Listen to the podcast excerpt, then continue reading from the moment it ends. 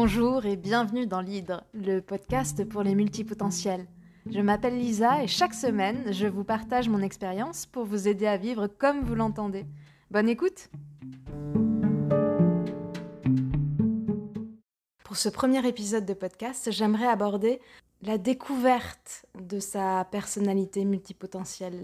Pour mon exemple, euh, ça remonte à quelques années déjà, euh, c'était début 2016 je suis tombée un peu par hasard, euh, et quel heureux hasard, euh, vraiment, euh, sur la, vidéo d'Emily Wapnick. Et là, voilà, ça, m'est tombé un peu sur le coin de la tête comme une, massue, mais une massue pleine d'émotions, hein, vraiment. Enfin, quelqu'un comprenait ce qui se passait dans ma tête. Enfin, quelqu'un avait analysé pour moi les tenants et les aboutissants d'un système complexe, mais qui correspondait exactement à beaucoup de, remises en question, beaucoup de, façons de procéder qui étaient les miennes. Donc du coup, quand, euh, j'ai vu cette, euh, cette vidéo, j'ai ressenti un énorme soulagement, vraiment, de me dire, ok, euh, on va arrêter de chercher du coup, tout simplement. On va arrêter de chercher, on va, on va plutôt dealer avec ses envies, sans pour autant se dire, ok, il faut vraiment que je trouve ma vocation, parce que, bah, mine de rien, le temps tourne voilà, au bout d'un moment, on peut plus être une éternelle euh, débutante. Et en fait, si. en fait, si. Et c'est vraiment très chouette à vivre.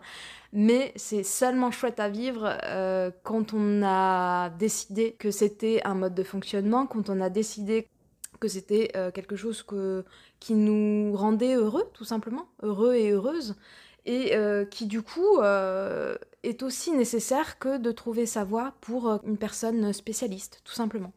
Du coup, voilà, c'est le premier pas. Alors, euh, c'est un pas essentiel, certes, mais ça ne reste que le premier pas, malheureusement. Il y a encore beaucoup de boulot à faire pour arriver à, joindre euh, toutes les envies qu'on peut avoir, s'organiser, se comprendre. Il y a, un, temps, un temps de latence, de rétrospective sous un éclairage différent. Voilà, moi j'ai repensé à tout ce que j'avais fait auparavant et euh, avec ce terme-là de me dire ok, mais ça prend un sens tout ça, tout, devient limpide en fait.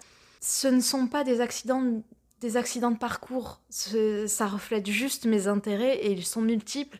Et alors, quelque part, et alors, enfin, on n'a pas besoin de justifier plus que ça. Quelque part, euh, oui. Euh, alors, on peut peut-être passer par, et notamment pour son entourage, parce que c'est souvent très, très anxiogène euh, pour eux.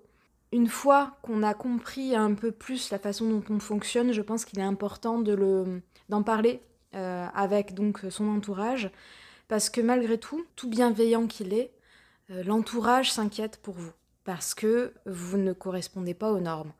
Et, et c'est bien normal, l'inquiétude, on peut, on peut rien y faire, c'est comme ça. les gens vous aiment, et donc il s'inquiète, ça va de pair.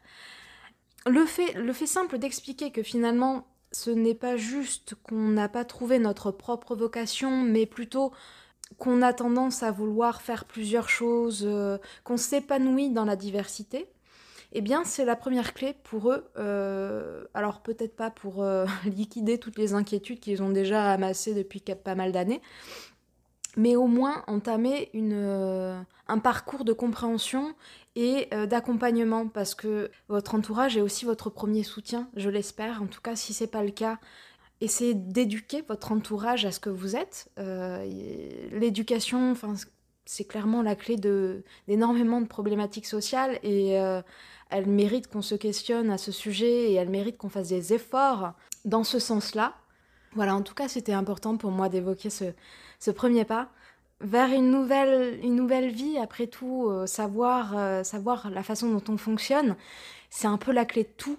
Et ça vous permettra vraiment d'avancer, de, enfin en tout cas je l'espère comme moi j'ai pu euh, me débloquer sur énormément de choses par le fait de simplement ne plus considérer mes différents attraits comme étant des, petites recherches vers enfin ce qui serait ma vocation, mais plus des, des vocations en tant que telles et qui n'ont pas à se regrouper en une seule forcément, qui n'ont pas à se restreindre à une seule vocation et pour lesquelles voilà, je, peux clairement euh, jongler entre euh, mes intérêts suivant les moments. Donc je vais conclure cet épisode sur, euh, sur le fait que vraiment c'est une étape euh, nécessaire et le fait de changer de perspective euh, change la donne autant pour vous que pour les autres. Les, mots ont une importance et la façon dont vous exposez les choses fera toute la différence. Si vous vous réappropriez ce que vous êtes, ce que vous avez fait comme étant euh, partie prenante de ce qui vous constitue encore aujourd'hui, le regard, autant le vôtre que celui de ceux à qui vous vous adressez, sera bien différent et, euh, et la vie sera aussi un peu plus facile.